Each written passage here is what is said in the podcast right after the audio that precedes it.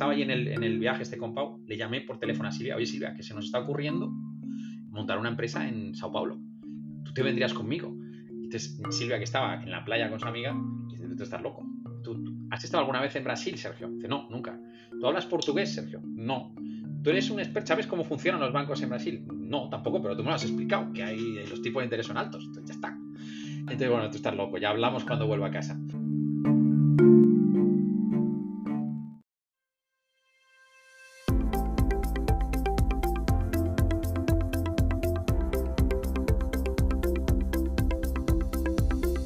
Bienvenidos a Creando la TAM, un podcast donde conversamos con emprendedores e innovadores de Latinoamérica para conocer sus historias y, a través de ellas, inspirarte a seguir tus ideas. Soy José Luis Ortiz y en el episodio de hoy Sergio Furio nos cuenta cómo pasó de banca de inversión en España a consultoría en New York para finalmente crear uno de los unicornios más grandes de Latinoamérica en Brasil.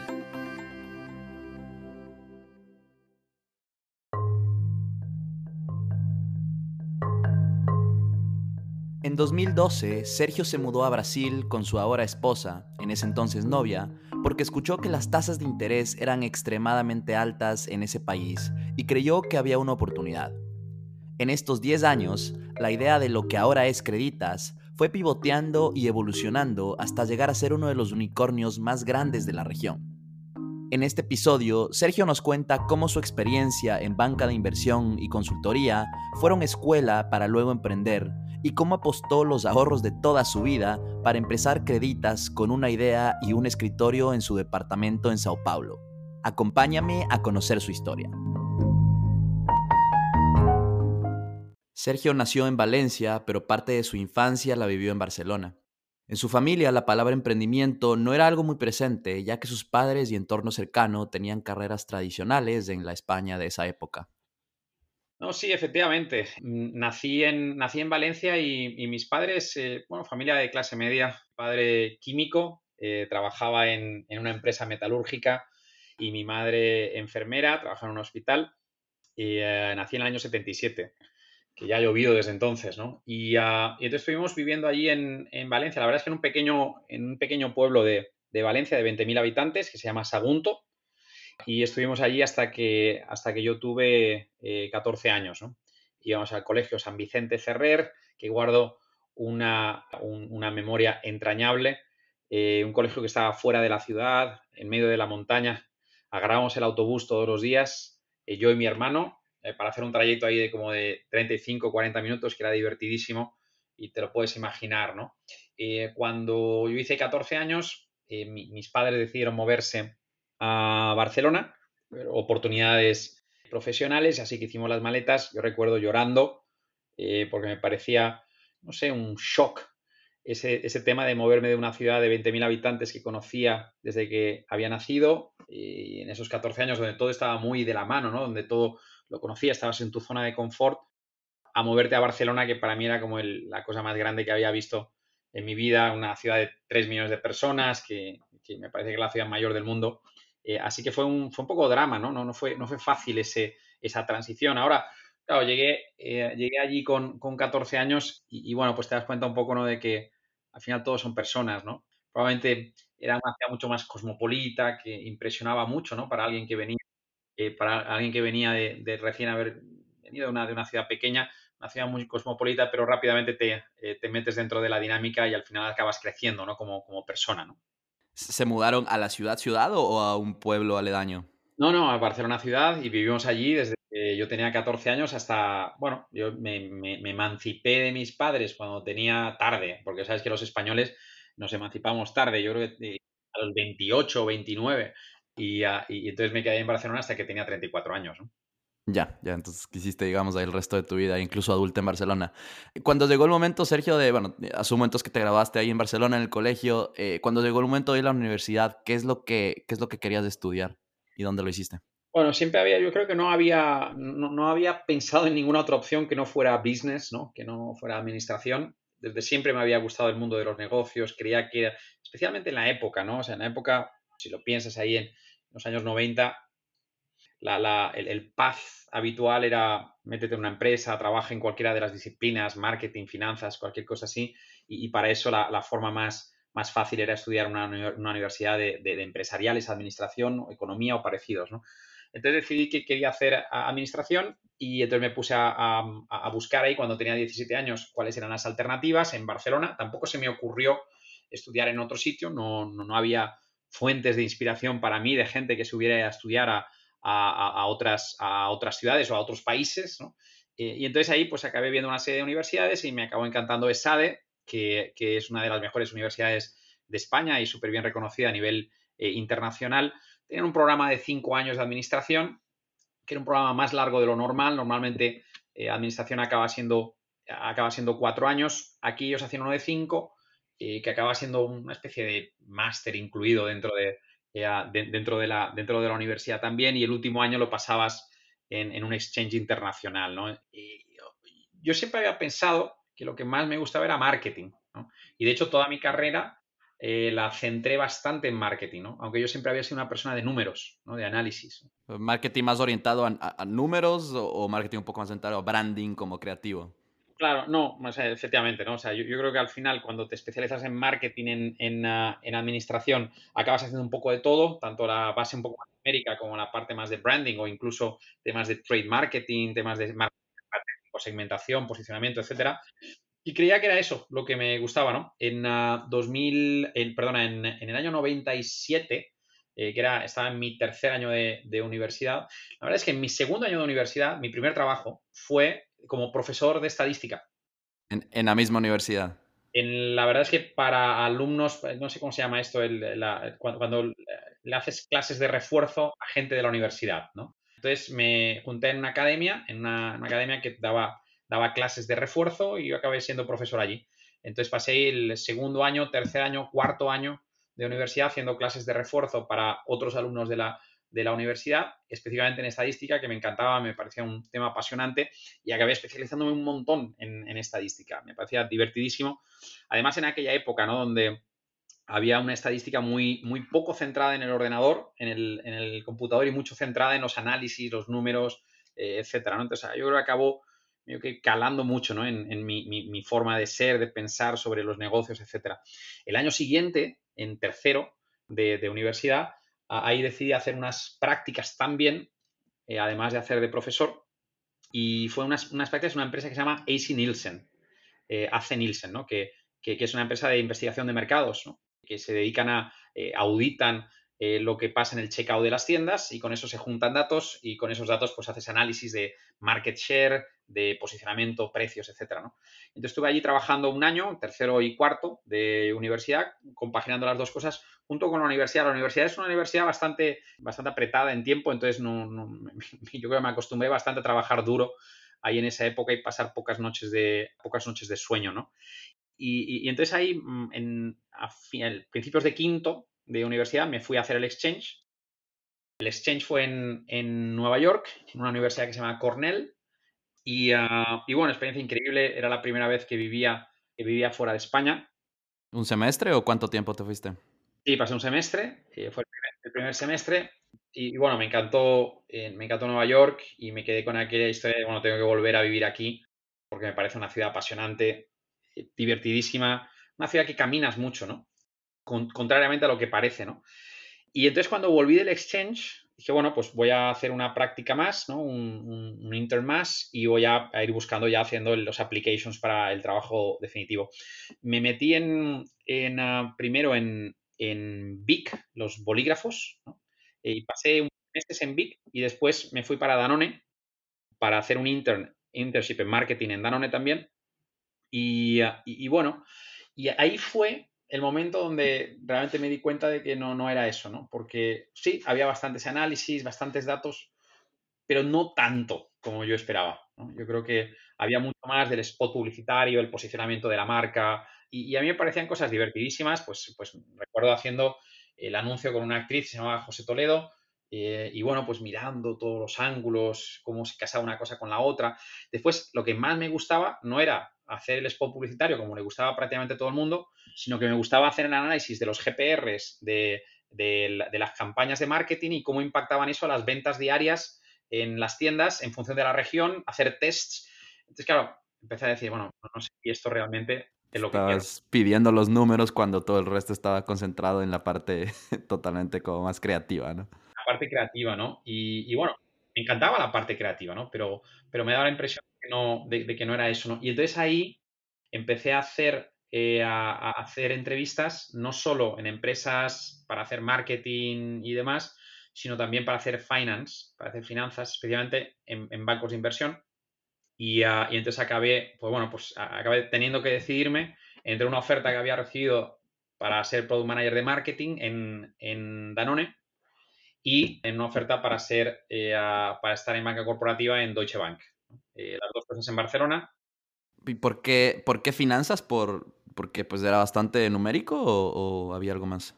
Sí, yo, yo, creo que sí. El único motivo era como, ostras, ¿será que es marketing? Si no es marketing, ventas no, no me parecía que hubiera tener más números de lo normal, aunque después hay organizaciones que tienen un montón de cosas de ventas súper divertidas para hacer con números y tal, ¿no? Pero en aquella época me daba la impresión de que, oye, pues si no es marketing, pues va a tener que ser números y números normalmente en, finance hay, hay, hay, bastantes, ¿no?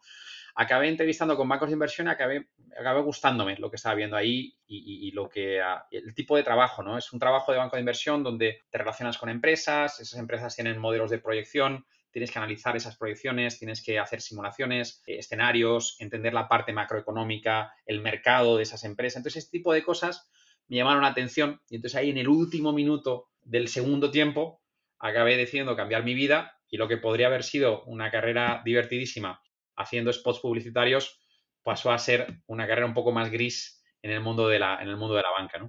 Largas horas de trabajo y, noches y fines de semana, me, me imagino. Entonces, ¿aceptaste eh, trabajo full time como tu primer trabajo después de universidad en Deutsche Bank? ¿Esto en Barcelona o, o en otro lugar de España? Barcelona. En Barcelona, en Barcelona. claro, que ahí estuviste hasta los 34 años. Sé que ahí estuviste alrededor de, como 5 años. ¿Qué, ¿Qué, rescatas de esa experiencia antes de pasar a hablar de, tu paso a consultoría? Y eso fue del año 2000 a 2005. En, el año, claro, para, empezar el año 2000, pues estabas entrevistando en el primer semestre de 2000 eh, y como sabes era el semestre donde todo se estaba derritiendo en el mundo, que, fue lo que llevó a aquella, aquella gran que, que vivimos, aquel crack del, del, del dot-com, ¿no? Recuerdo que el año siguiente, ya 2001, ya fue un año muy, muy, muy difícil para, para reclutar o para, para, ser contratado en las empresas. Entonces tuve un poco de suerte ahí en, ese, en, esa, en esa ventana de tiempo.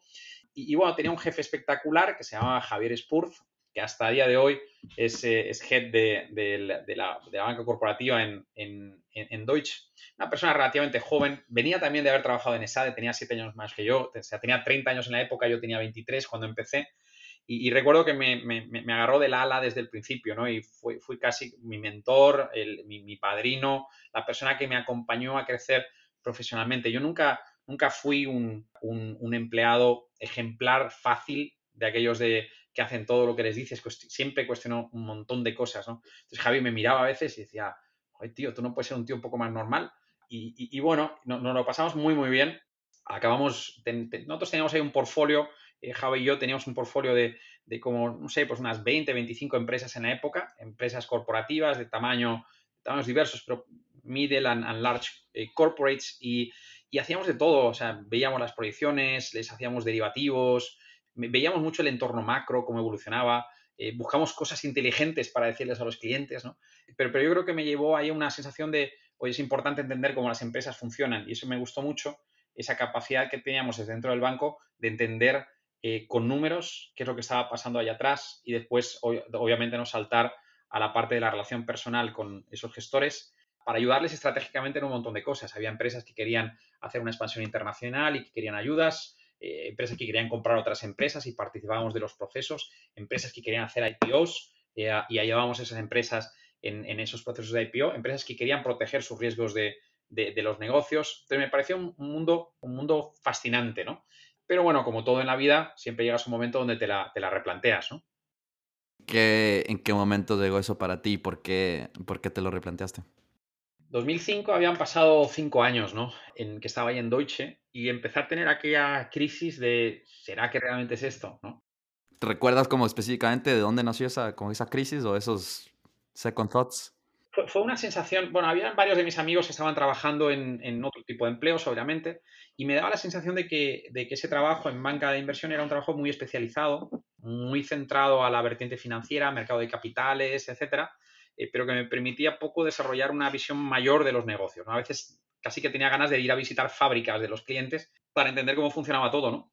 Y, y entonces quería buscar algo un poco más generalista, algo que me evitara que me estuviera totalmente centrado en un mundo relativamente nichado, eh, en un mundo que, es un mundo divertidísimo, que yo creo que se aprende un montón y que además se gana mucho dinero ¿no? en, el mundo de banca de inversión.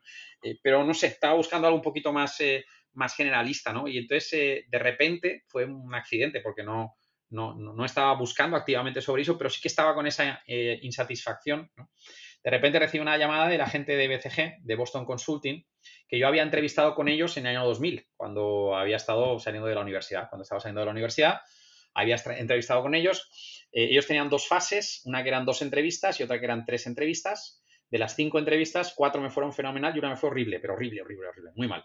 No, no me entendí con, la entrevistadora, esto había sido en el año 2000 y, ah, y, yo cuando no me entiendo con la gente yo creo que colapso mi cabeza y entonces definitivamente no me fue bien, eh, entonces no recibí oferta. 2005 yo estaba en un proceso, ellos estaban allí en un proceso de, intentar buscar gente un poquito más senior que la gente de entrada, que haya tenido una experiencia, que hubiera tenido una experiencia relevante, Y estaban buscando a alguien para, tocar la práctica de, para ser parte de la práctica de bancos, de servicios financieros. Y entonces ahí dieron con mi contacto, me llamaron, hoy estamos buscando gente.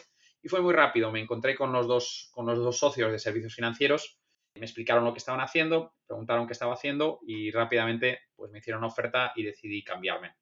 Eh, entonces era un mundo que hablando un poco sobre BCG, lo que, lo que veía, ¿no? allí dentro, bueno, es, una, es un cambio de algo muy especializado eh, financiero para algo mucho más estratégico, mucho más global, que te da más entendimiento de cómo funcionan las empresas. Y yo incluso pensaba que iba a estar haciendo cosas de generalista, trabajando en diferentes sectores, ¿no? No solo con bancos, sino trabajando con otros sectores. Y bueno, pasé ocho años en BCG y los ocho años trabajando con bancos. Así que eh, mantuve mi especialización, pero con una perspectiva un poquillo más, un poco más estratégica. Claro, trabajo con más, más organizaciones, a veces hasta diferentes verticales o diferentes países que sí te, sí te amplía un poco y entendiendo que lo que te había un poco como hecho replantearte el, trabajo en, eh, en, banca de inversión, que era eso, esa especialización, imagino que esto el que te abra un poco, te, pues era lo, lo que buscabas. Sergio, estuviste creo que siete años, si no estoy mal, en, BCG, pero sí hubo, hubo un, punto ahí, creo, de, de, inflexión que definitivamente luego pues marca el resto de lo que, de lo que has hecho en tu vida. Y eso fue en 2009, eh, cuando te mudas a, a, Nueva York, a seguir trabajando con BCG, pero pues pasas de España a Nueva York. ¿Qué te llevó a buscar ese, ese cambio? Bueno, pues eh, ah, sí, efectivamente. Era, la verdad es que me fui para Nueva York en dos, final de 2008. Pasaron un par de cosas, ¿no? Primero, eh, una de las relaciones largas que había tenido con un cliente en, España dejó de existir, eso fue en el mes de junio de 2008, alguna cosa así. Ahí me puse a desarrollar otra, eh, otra relación, pero con un cliente, una relación que era menor. Entonces, de repente, pues digo, bueno, pues eh, hay aquí una oportunidad para hacer otras cosas. Otra cosa que pasó, al final yo creo que, todo en la, vida siempre le buscas varias, hay varias cosas que te apuntan a lo mismo. yo estaba, tenía una, una chica con la que yo salía, eh, que se estaba yendo a hacer el, MBA a, Boston, a, Harvard, a SBS. Y entonces ella, ella me dijo, oye, ¿por qué no te vienes allí a Estados Unidos, ya que aprovechando que, está viendo este cambio de cliente y tal, ¿por qué no haces un corte y te vienes para allá? Y oye, irme a Boston creo que no tiene mucho sentido, pero Nueva York yo creo que sería muy molón. Y entonces eh, hablé con BCG dentro de casa mi performance había sido siempre, eh, siempre relativamente buena y entonces pues, pues me abrieron las puertas en, la oficina de Nueva York, me mudé para Nueva York y a, eh, la semana que me estaba mudando con Nueva York rompimos con, esta chica. Y entonces ahí pues, eh, pues bueno, pues, como cosas, cosas de la... O sea, antes, antes de mudarte a Nueva York o ya estando en Nueva York. Ahora es que una semana antes de mudarme a Nueva York hicimos esa ruptura, entonces tuve que tomar aquella decisión de, bueno, oye, ¿y ahora qué, ¿Qué hago? Que análisis hago yo solito allí en Nueva York y uh, qué es lo que va a pasar de mi vida. Pero bueno, pero ah, reflexionas y, tenía un montón de amigos que estaban viviendo en Nueva York, con lo cual digo, bueno, va a ser the time of my life, soltero y sin compromiso en Nueva York, me lo voy a pasar fenomenal, ¿no? Entonces, eh, bueno, pues efectivamente llegué a Nueva York cuando Lehman Brothers estaba colapsando, la crisis de los bancos, cuando, claro, cuando llegué, ya los, los, los neoyorquinos ya no estaban tan apasionados en que yo llegara porque el negocio estaba cayendo también de, de consultoría. Entonces, bueno, pues tuve que hacerme mi espacio, mis dificultades, ¿no? aprender a chapurrear el inglés un poquito mejor, porque aunque lo tenías, pues no era eh, un inglés tan fluente como el que te gustaría. Entonces, pues bueno, pues vas allá acostumbrándote a, a esa cosa. Me mudé para un, eh, para un pequeño estudio y ahí empecé, pues, eh, jornada de trabajo normal, entendiendo el mercado, divirtiéndome un montón con mis amigos. Montamos un grupo de, españoles que hasta hoy somos casi que mis mejores amigos, ¿no? una gente muy trabajando así en consultoría, bancos de inversión, grandes empresas, etcétera. Gente que normalmente iba a estar en Nueva York entre eh, cuatro, cinco, seis años, parecido a lo que yo acabé, acabé estando allí, ¿no? Y, bueno, fue, fue un momento muy, muy dulce de mi vida, ¿no? Porque las relaciones que creas fuera de, tu país son relaciones que acaban siendo muy fuertes, ¿no? Porque pasan a ser tu familia prácticamente. Esa gente con la que, con la que te estás relacionando, ¿no? Entonces, eh, bueno, súper encantado Nueva York, como te decía antes, pues bueno, era aquella espina que yo tenía clavada desde, desde el año 99, ¿no? De que quería volver a vivir allí. Me encantó la ciudad, es una ciudad que me habría quedado de por vida para vivir sin ninguna duda. Me encanta Nueva York, soy un fan de Nueva York y, y, lo llevaré para siempre ahí en el, en el corazón, ¿no? En, en, esa etapa de Nueva York, de repente me llama un, socio de BCG España, un año después, en el año 2019, en el año 2009, eh, y me dice, oye, que BBVA ha comprado un banco en Estados Unidos que se llama Compass y, van a hacer un proceso de transformación tecnológica, ¿no? Y entonces, me, ¿por, qué no lo, agarras tú, este, este proyecto? entonces lo miro y dice, bueno, pues suena fenomenal trabajar para BBVA. Y esto, están aquí en Nueva York. ¿Y el proyecto era para apoyarles con la transformación tecnológica o con la acquisition? Es, no, no, con la transformación tecnológica. La, la, la había pasado en 2007 y ahí a principios de 2009 y, o mediados de 2009 y estaban ya con el proceso de, darle, la transforma, darle la vuelta al banco utilizando la tecnología ¿no? como, como catalizador. ¿no? Entonces digo, bueno, pues me parece un plan fenomenal. Estoy aquí en Nueva York y además trabajo para un banco español, pues eh, ideal. Entonces digo, ¿y este banco dónde está? ¿Está aquí en Nueva York y tal? dice, bueno, hay una oficina en Nueva York, pero el banco, el banco, el banco está en Birmingham, Alabama. Y ostras, que queda un poco de vértigo. Y dices, bueno, pero eh, ¿cómo así? ¿No? Sí, bueno, pero en Alabama, pero puedes buscarte un esquema ahí, vas los lunes, te vuelves ahí los jueves y tal, vas que bien y tal. Entonces, al final, acabé agarrando ese proyecto porque me interesaba mucho desde el punto de vista profesional, me, apetecía hacer algo en tecnología para bancos, que había hecho muy poco. Siempre había centrado, me había centrado mucho más en estrategia, marketing, posicionamiento y demás. Me apetecía hacer algo en, tecnología y al final acabé, acabé pensando, oye, pues bueno, paso tres noches en, en Birmingham, Alabama y después paso cuatro noches aquí en Nueva York eh, rompiendo la ciudad, ¿no? Entonces acabó siendo así esa época de 2009, 2010, 2011.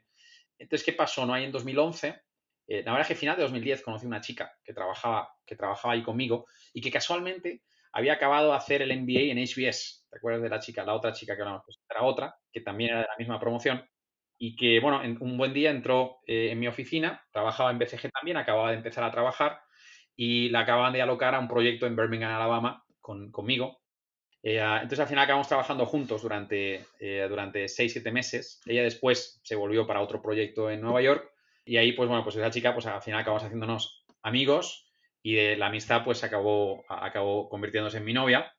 Y, claro, ¿dónde está la importancia de, de, esa historia? ¿no? Pues que esa chica acabó siendo mi mujer y hoy pues tenemos dos niñas y, eh, y un niño que está en camino, con lo cual el tercero ya, ya está aquí llegando pues esa chica resultó ser Silvia, que es brasileña. Y entonces ella acababa de hacer el MBA en HBS. Antes, antes de continuar ahí con la historia de Silvia, que justo iba a ser mi próxima pregunta ahí, pero te, te, adelantaste un poco. Profundicemos un poquito más en el trabajo que estaba haciendo con BBVA y Compass, porque entiendo que aparte, bueno, aparte de la importancia que tiene la, la historia de Silvia que nos vas a contar, entiendo que en este proyecto con BBVA fue donde te empezó a despertar más este interés por la tecnología, ¿no es cierto? Más que nada de tecnología en, finanzas y en banca. Cuéntanos un poco más sobre eso y sobre lo que veías en ese proyecto. Sí, yo creo que hubieron dos influencias, ¿no? De, de, ese cambio mío para ir hacia tecnología, ¿no? Por un lado, como tú dices, ¿no? Ese tema de BVA, que ahora te lo hablo un poco más, y por otro lado, tengo un muy buen amigo que se llama Pau Sabria, un español, también era ex BCG, también vivía en Nueva York y que acababa de lanzar una empresa que se llama Olapic, una empresa de tecnología, con otros dos amigos españoles. Entonces yo había sido el primer cheque de, Pau y, bueno, acompañé su trayectoria, que fue una trayectoria espectacular, acabó vendiendo la empresa cuatro o cinco años después eh, y fue una historia de éxito de, de, un emprendedor español, ¿no? Entonces iba acompañando esa historia y al mismo tiempo, pues bueno, mm, me metí en el tema de BVA y empecé a ver las dificultades de hacer una transformación tecnológica de un banco. Es, es un horror, es un horror. tienes todo, primero tienes un, tema cultural que es muy difícil gestionar una organización de, 10, 15 mil, 20 mil personas que están acostumbradas a una forma de trabajo, con unas estructuras muy eh, jerárquicas, con un sistema de tecnología que muchas veces no es ni propio, sino que son parches creados con otras tecnologías de, con otros proveedores, ¿no? Y entonces te das cuenta de que eh, realmente es muy difícil transformar esas organizaciones, ¿no? El, proyecto de transformación, por ejemplo, pues bueno, pues había iniciado ahí en 2019, eh, perdón, en 2009, eh, siendo que se había planificado un año antes, en 2008, y si piensas en el año, en 2000, en el año 2008, casi casi que se acababa de lanzar el iPhone. se había lanzado en, en 2007. Y, sí, FinTech no existía. claro, no, no, existía FinTech, no existía tal. El, poder del, del, iPhone todavía no se estaba viendo. Pero claro, te pones a trabajar en un proyecto de transformación y tardas 3-4 años en entregar la transformación tecnológica del banco. Y 3-4 años después era año 2011-2012. Claro, 2011-2012 el mundo había cambiado totalmente. El mundo era un iPhone, el mundo era un consumidor eh, que estaba totalmente eh, pegado a esa palma de la mano, que estaba empoderando a ese cliente potencial a hacer cualquier cosa dentro del teléfono. Pero esa transformación que habías montado no necesariamente estaba mirando a esa tendencia nueva porque había sido diseñada mucho tiempo atrás, ¿no? Entonces, medio que junté las dos cosas, ¿no?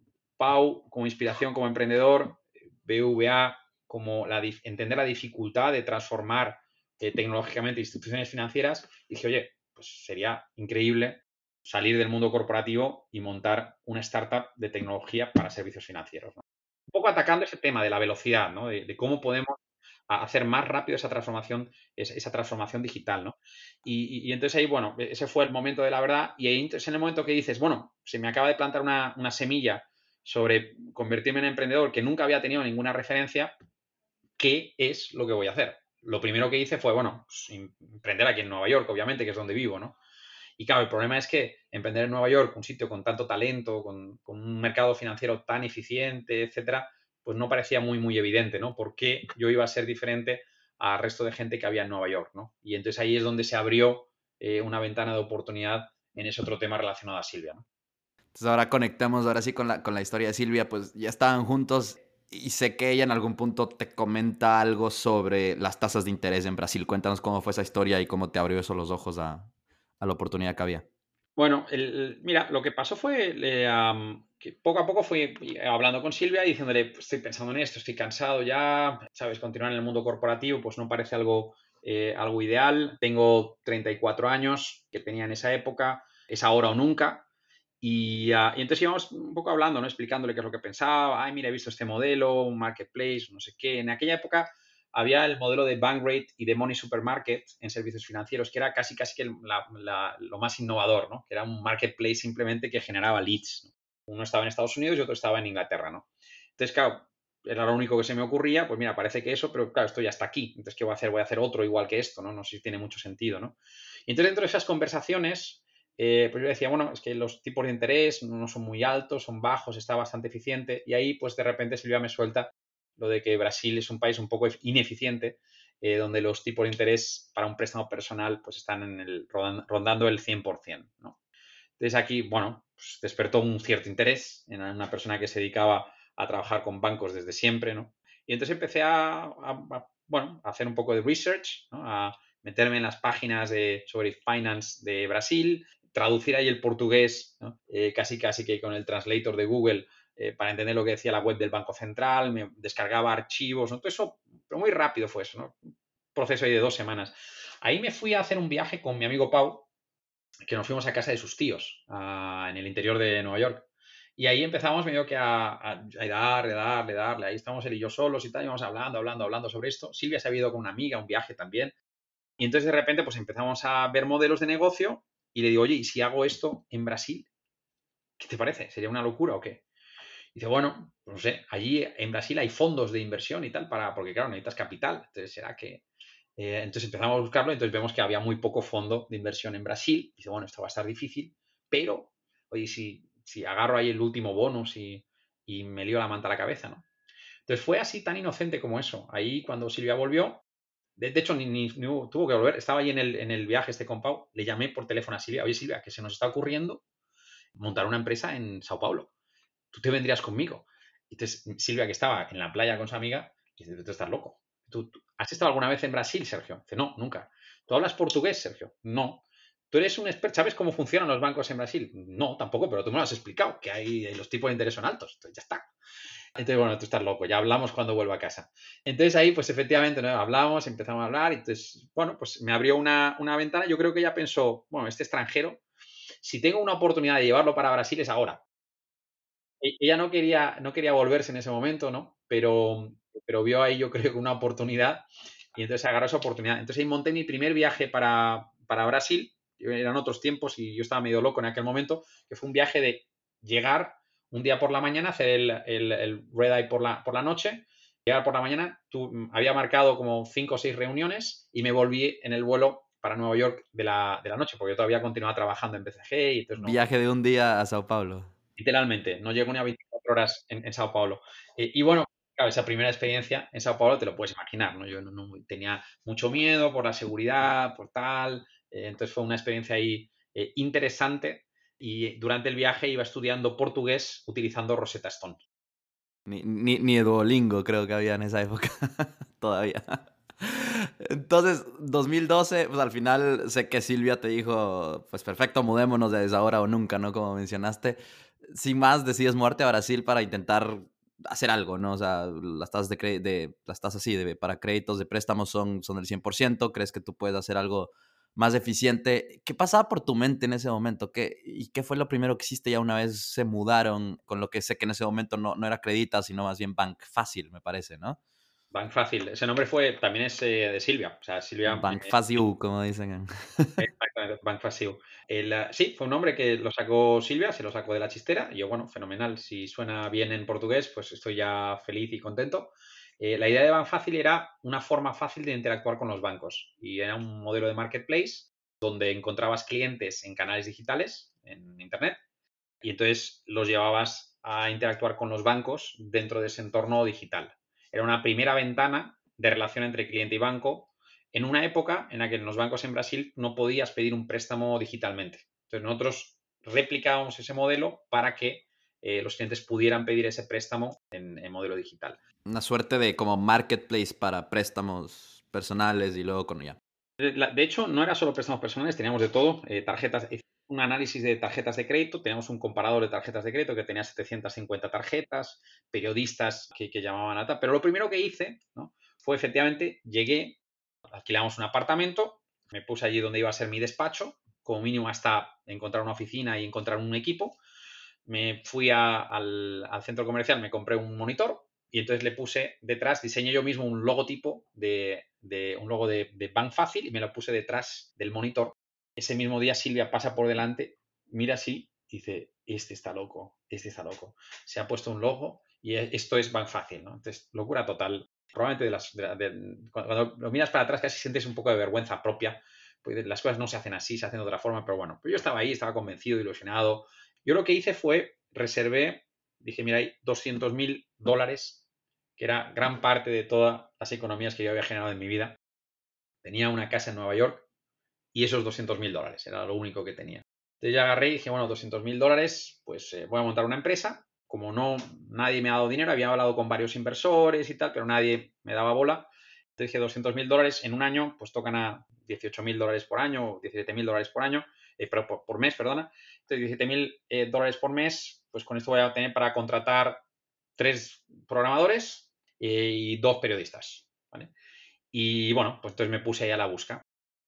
A través de Silvia encontré un contacto, ese contacto me presentó otros dos, esos dos me presentan otros cuatro. Entonces vas creando tu propia red en un país que no conoces absolutamente a nadie. No, no conocía a nadie. Silvia era la única persona. ¿no? Eh, entonces empecé a, medio que a partiendo de una persona, empecé a, conectar con otras, otras, otras, hasta que en un plazo relativamente corto, yo llegué a, Sao Paulo el, 13 de marzo y el primer día de, de Bank Fácil fue el, 16 de abril. Entonces me tardé un mes. En ese mes encontré a dos programadores que se me juntaron. Alquilé una pequeña sala en una especie de coworking en la época, porque WeWork no había en aquel momento en Sao Paulo, pero había una cosa parecida, una sala literalmente de 5 metros cuadrados y donde habían cuatro, cuatro mesas y cuatro sillas. Contraté a esas dos personas y empezamos a diseñar ahí lo que iba a ser ese marketplace. En ese primer mes ya me llevé la primera frustración cuando me di cuenta que ese proyecto tan innovador, tan inteligente que yo había diseñado, había como 10 empresas que estaban haciendo exactamente lo mismo. Dentro de las cuales había un español que se había venido dos años antes. ¿Por, ¿Cómo me enteré de eso? Pues porque lo había hecho mal mi research, y no había hablado suficientemente con inversores y entonces me fui descubriendo que había un montón de gente que estaban intentando ese modelo y que no necesariamente era un modelo que, estaba funcionando muy bien ¿no? en, Brasil en aquella, en aquella época. Cuando, bueno, antes de preguntarte qué, qué, hiciste cuando descubriste eso, sé que, pues además de, de, tu capital propio, y que me parece una historia interesante, es que Silvia también invirtió, eh, eh, pues se transformó en una inversión obligada casi, ¿no? Pero fue con un préstamo, o sea, cuéntanos cómo fue esa historia.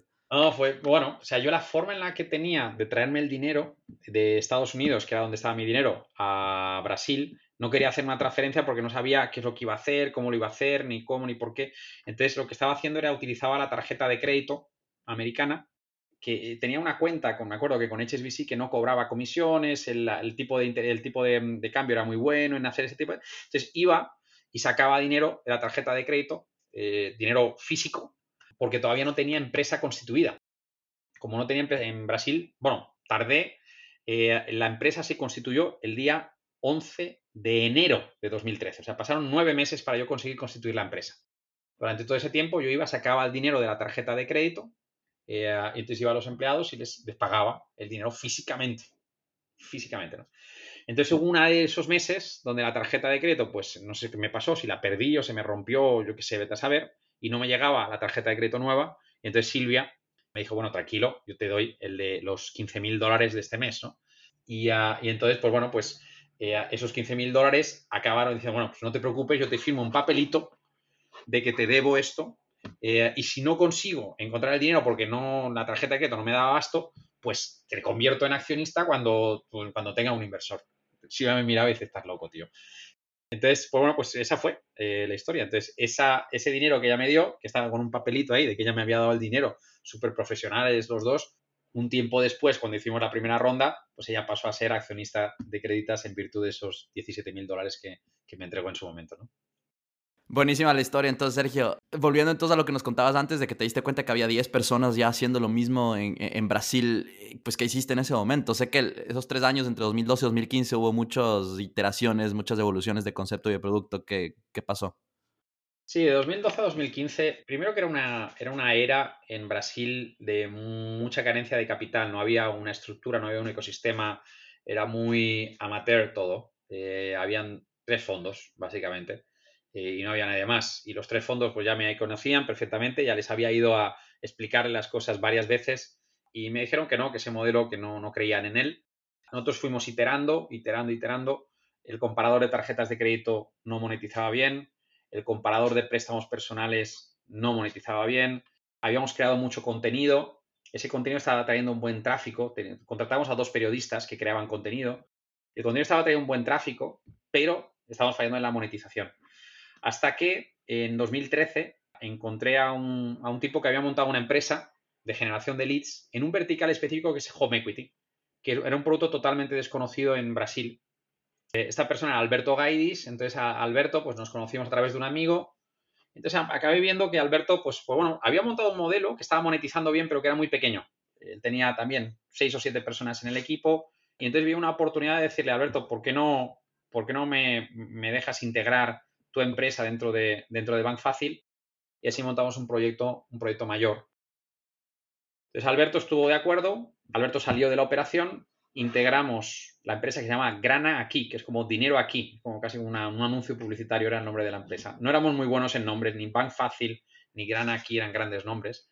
Eh, entonces me agarré ese equipo, lo junté y entonces ahí ya de repente teníamos unas ciertas revenues, era poco dinero, eran 10 mil dólares por, por mes o alguna cosa así, entonces conseguí juntar un grupo de, angel investors que nos dieron así, lo que sé, creo que fueron 600 mil dólares, 700 mil dólares, algo por, el estilo. Me, costó un montón encontrar esa gente y agradecido hasta hoy porque la verdad es que era muy, muy complicado. En esa misma ronda junté a seis o siete amigos míos que me habían dicho desde el principio que querían invertir, pero a mí me daba miedo tomar dinero ahí de, mis amigos, pero ahí como hubo una ronda, pues dije, venga, va, ahora sí que os dejo meterse aquí dentro. Entonces juntamos esos 750 mil dólares y hicimos el mismo ejercicio, que bueno, pues vamos a aumentar el tamaño del equipo y vamos a agarrar ese producto de gran aquí, que era ese home equity, y vamos a intentar verticalizarlo, hacer que no solo sea un marketplace, sino que yo participe dentro de la fabricación del préstamo. Entonces eso fue el año 2013-2014, donde conseguimos verticalizar el producto y hacer un poco más dentro de la cadena de valor. Con eso, los bancos les estaba gustando porque recibían el trabajo hecho y estaban dispuestos a pagarnos una comisión que la íbamos aumentando, aumentando, aumentando. Octubre, de, octubre de 2014 veíamos que ese modelo era un modelo que podía ir creciendo, pero nunca iba a ser un modelo enorme. Iba a ser una empresa siempre pequeña, con muchas dificultades, con un coste de marketing que iba subiendo y sin embargo con unas, eh, con unas revenues eh, que no, podían aumentar a la misma velocidad que el coste de marketing. Claro, al final dependías de los bancos para los préstamos, ¿no? o sea, no, lo manejabas tú todo el proceso. Perfecto, dependíamos de los bancos, con lo cual yo solo pegaba un pedacito, solo agarraba un pedacito de, la, de las revenues. ¿no? Eh, entonces ahí reformulamos el pitch y dijimos, mira, está fenomenal esta experiencia con los bancos, tenemos que continuar con ellos, pero queremos caminar para ser independientes de los bancos y tener nosotros nuestra propia fuente de funding, nuestra propia fuente de capital para, de esa forma ser dueños del producto de punta a punta eh, y con eso poder innovar constantemente, ¿no? crear diferencial competitivo, etc. Montamos eso en un, pitch eh, y nos fuimos a hablar con los mismos tres fondos y uno de ellos nos dijo que sí. Dice, ah, mira, esto nos gusta, que fue Redpoint. ¿no?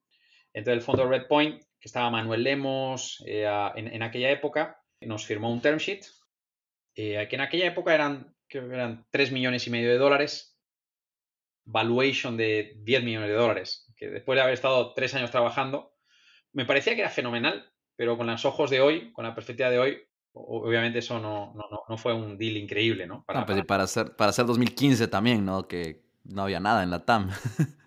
Exacto, entonces ahí pues nos, dieron ese term sheet y ahí juntamos a... Éramos 15 personas en el equipo en esa época, no habíamos crecido mucho en gente, pero teníamos un plan, y nos dieron esos 3 millones y medio, se juntaron en ese round, eh, se juntó Quona, de, que, hacen, que es un fondo centrado en, fintech para financial inclusion, y KiwiD, que es un fondo americano también centrado en fintech, que había invertido en Nubank un año antes, había invertido en algunas otras empresas, y con eso ahí montamos ahí un sindicato. El dinero nos entró en, 2015 y ahí fue el principio probablemente de la era moderna, ¿no? Un año muy, muy, muy difícil para nosotros porque de repente te llega el dinero, eh, empiezas a gastarlo contratando a gente y de repente tienes una empresa, ¿no? Eh, pasamos de 15 a 60 personas y no estábamos preparados para gestionar esas 60 personas. Yo la verdad es que no, lo hice bien en esa época, no sabía cómo hacerlo, cómo regular la, comunicación, cómo definir la estrategia, al mismo tiempo vender, al mismo tiempo el producto. Se, me, hizo, se me hizo un mundo. Entonces fue un año muy complicado, pero tuvimos eh, una cosa que funcionó, que fue ese proceso de verticalización y de montar un modelo de inversores de renta fija invirtiendo en los préstamos que nosotros originábamos.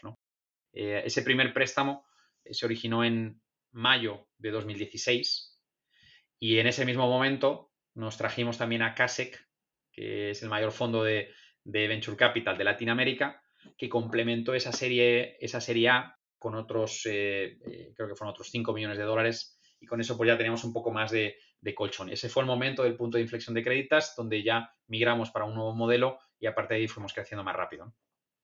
Excelente. Vamos, bueno, como es, larga, digamos, la historia de Creditas, pues llevas ya 10 años en ello. Vamos aquí a resumir algunos años y, quiero luego llegar a, 2019, que sé que pasó algo, algo también importante que fue otro punto de inflexión, pero bueno, como mencionaste, sería en 2016, siguieron creciendo, tenían ya esta plataforma que les permitía eh, a ustedes tener más ownership, digamos, sobre, sobre una mayor parte del proceso. En 2017 cambian, ya se deja de llamar Bank Fácil, que hasta ese entonces se llamaba Bank Fácil todavía. 2017 oficialmente pasan a ser Creditas. 2017 también Serie C, en 2018 crecen, pero en 2019, y aquí me quiero, quiero pausar un poquito, Sergio, es el Banco Central de Brasil les otorga una licencia para oficialmente operar como institución financiera en Brasil. Y bueno, también en 2019 levantaron una ronda gigante de 231 millones de dólares, se sumó SoftBank, ¿Cómo cambiaron estos hechos, eh, lo que pasó en 2019 y lo que ya había pasado? ¿Cómo cambiaron el rumbo de créditos? Sí, yo creo que ese periodo de, 2016 a 2019, incluido el cambio de marca, el cambio de modelo, la verticalización, traje ahí un, empecé a traer ya, a crear un equipo de ejecutivo. Un inversor me dijo, Sergio, te veo un poco tal, ya es que tengo mucho trabajo. Bueno, ¿qué tal si te contratas a alguien para que te ayude? ¿Siempre fuiste solo founder, Sergio? Sí, siempre fui solo founder, eh, pero ahí en 2016 efectivamente me empecé a traer, traje a Anne Williams, que, es hasta el día de hoy mi, hoy, mi consiglieri, traje a Rómulo, traje a Leo, eh, toda una, serie de personas que me ayudaron a, quitarme los 24 sombreros que lleva cualquier emprendedor y ir repartiéndolos ahí entre, entre gente. Pero desde 2017 a 2019 fue un momento muy dulce porque el modelo funcionó, esa verticalización funcionó, iba creciendo aceleradamente. En retrospectiva, hasta 2019 estamos generando muy pocas revenues cuando lo comparas con hoy, pero de, de hecho fue el punto de inflexión, ¿no? Y, entonces ahí hicimos esas dos rodadas, hicimos una serie B y una serie C en 2017 y, 2010 y, 2017 y 2018. La verdad que las dos en 2017, principios y finales, ¿no? Eh, que fueron 70 millones en, total de dólares. Y ahí en 2019 llegó ahí un momento, de nuevo, un momento crítico para nosotros. ¿no? Hasta ese momento, pues estamos levantando, la última ronda habían sido 50. Estuvimos hablando con inversores, vimos una demanda buena, eh, les, les, gustaba nuestra historia a los inversores y ahí teníamos dos opciones, ir con un inversor un poco más tradicional, con un cheque menor, o ir con un inversor un poco más agresivo, como era SoftBank, y con un cheque mayor. Y, bueno, lo hablamos internamente y, nos dimos cuenta de que Creditas podía ser una empresa mucho mayor, con más capital, y que teníamos ganas todos nosotros como equipo de gestión y yo principalmente como founder, que tenía ganas de, acelerar, ah, de, ir al sueño grande, de, no quedarse pequeño y de, ir lo más rápido posible. Eh, entonces nos acabamos diciendo por, por SoftBank eh, con eso entraron 230 millones de dólares en la empresa y ahí iniciamos la tercera fase de créditos. La primera había sido el marketplace, el garaje. La segunda había sido eh, esa plataforma de crédito, ya con un poco más de capital y estructurando más la empresa. Ahí en 2019 abrimos una nueva fase que es créditos como plataforma de clientes y con la creación de tres ecosistemas, que es eh, tu coche, tu casa y tu salario, y donde Creditas deja de ser una empresa solo de crédito y pasa a ofrecer otra serie de servicios complementando la oferta en esos tres activos. ¿no? Pasamos a ofrecer seguros, eh, por ejemplo, para el coche, y pasamos a ofrecer un marketplace de compraventa de coches que permitía que el cliente tuviera todas las necesidades de su auto cubiertas con, nosotros. ¿no? Entonces, inició una nueva fase de expansión acelerada. Eh, desde entonces hasta ahora, para hacerlo así, en la retrospectiva de esos tres años, han sido tres años increíbles donde hemos pasado de tener 300 personas, 400 personas en el equipo a hoy que tenemos 3.800 y donde hemos pasado de tener revenues de 15 millones de dólares por año a hoy que tenemos revenues de 300 eh, millones de dólares por año. Seguimos creciendo de una forma muy acelerada. Este año casi han sido tres veces, el año pasado casi dos. Continúa entrando capital y yo creo que una empresa que está cada vez más, eh, más viva. ¿no? Totalmente, o hace pocas semanas mi, eh, mi, LinkedIn empezó a llenarse ahí de noticias de, de, su serie F, ¿no? Que otra serie gigante de 260 millones, así que felicitaciones por eso y por todo lo que, lo que van a seguir haciendo. Em, Sergio, sé que ya estamos casi sobre la hora, te hago dos preguntas más. Pues como sabes, eh, obviamente el podcast es en español, entonces la audiencia principalmente está pues en México, en Colombia, en los países más, más grandes de, pues, de habla hispana. Y sé que en 2020 decidieron expandirse a México, entonces ahora tienen pues desde hace dos años presencia en México también. Hablemos un poquito sobre México, eh, porque pues es un poco más relevante creo para la audiencia. ¿Cómo han sido estos dos años de operaciones ahí y qué, pues, qué están ofreciendo ahorita y qué, qué oportunidades ves en el futuro? Sí, abrimos México porque eh, la verdad es que abrir un segundo mercado en fintech es muy complicado porque tienes toda una regulación nueva, crear una nueva marca y un problema de cliente diferente, una lengua nueva incluso, ¿no? En este, un idioma diferente en, este caso incluso, ¿no? Estuvimos viendo una operación de Money en el mercado mexicano que acabamos no haciéndola, pero que nos permitió entender un poco el mercado, ¿no? Y a profundizar un poco y, acabamos diciendo, oye, ¿por qué no montamos una pequeña operación desde cero? Entonces montamos un equipo bien pequeño en principios de 2020. Un equipo de, eran cinco o seis personas para empezar a entender, a preparar. Ahí de repente te cayó pandemia en marzo, todo el mundo así como, ostras, ostras. Pero nos decidimos, decidimos continuar con ese proyecto de México y empezamos a operar en julio de, de 2020 en medio de la pandemia. Ahí era con un equipo de 15 a 20 personas y, poco a poco es un equipo que ha ido, casi que es una pequeña, es una pequeña startup dentro de, dentro de una startup un poco mayor ahora, que tiene una independencia grande. Es un equipo que ahora ya tiene casi 200 personas, tiene su propia tecnología, propio equipo de marketing, comerciales, etcétera. Tiene líneas de negocio en los tres ecosistemas. Hoy en día ofrecemos préstamos de auto, tanto financiación de vehículos como préstamo de liquidez de auto. Ofrecemos home equity, que es el préstamo de liquidez inmobiliaria, y ofrecemos préstamo nómina eh, conjuntamente con la store. Eh, entonces, hoy casi, casi todos los productos de crédito que ofrecemos en Brasil también los ofrecemos en México. Es un mercado que está creciendo muy rápido para nosotros. Estamos aprovechando todo el aprendizaje de Brasil para hacerlo mejor todavía en México, pero obviamente ¿no? todavía estamos en, los, en los inicios. ¿no? Cuando comparas tamaño de México y Brasil, en México tenemos menos de 200 personas, en Brasil tenemos 3.600, ¿no? Entonces todavía mucha cosa por hacer, pero nos encanta eh, la región, ¿no? Totalmente, no, pues tamaños de mercado, bueno, Brasil obviamente un poco más grande que México, pero dentro de habla hispana México es lo más grande y, en ambos hay una oportunidad eh, gigante para lo que ustedes están haciendo. Sergio, gracias por, por contarnos tu historia. Para terminar, siempre hago la, la misma pregunta a todos mis invitados aquí en el podcast, así que te la voy a hacer. ¿Cómo crees que podemos continuar creando en Latinoamérica y desarrollando este ecosistema de emprendimiento y tecnología? Bueno, yo creo que lo donde más hay que trabajar es en el tema cultural, aprender a, honrar el papel del emprendedor, pero honrarlo no como a veces lo hacemos, ¿no? Que parece que es un emprendedor que está en un pedestal y es un tipo que lo sabe todo, que aparece en el periódico y demás, sino honrar al emprendedor entendiendo todas las dificultades que tiene el emprendedurismo, que no es algo difícil, pero que no tiene que generar estigmas cuando lanzas una empresa y la empresa no funciona, ¿no? Eh, es lo más normal del mundo. Si haces las probabilidades de que el negocio vaya bien, 99% no te va a funcionar y va a ser mejor ser un empleado o una empresa, pero es, de honrar a esa, gente que, eh, que, sería la manta a la cabeza y que lo, lo, hace pasar. Solo que creo que nos falta es ese respeto al emprendedor que, no le funcionan las cosas bien. En Estados Unidos casi que es lo contrario, hay un culto al, al fracaso porque es el primer eh, el primer paso para después el éxito, ¿no? Y, se reconoce muy bien eso. Yo creo que tenemos que trabajar en ese aspecto cultural.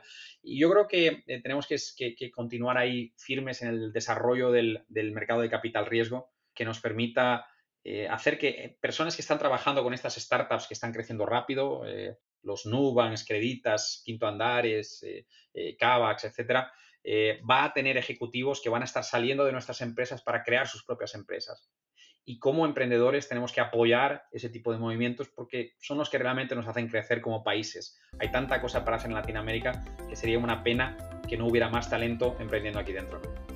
Este fue Sergio Furio con la historia de Creditas, uno de los unicornios más grandes de Latinoamérica.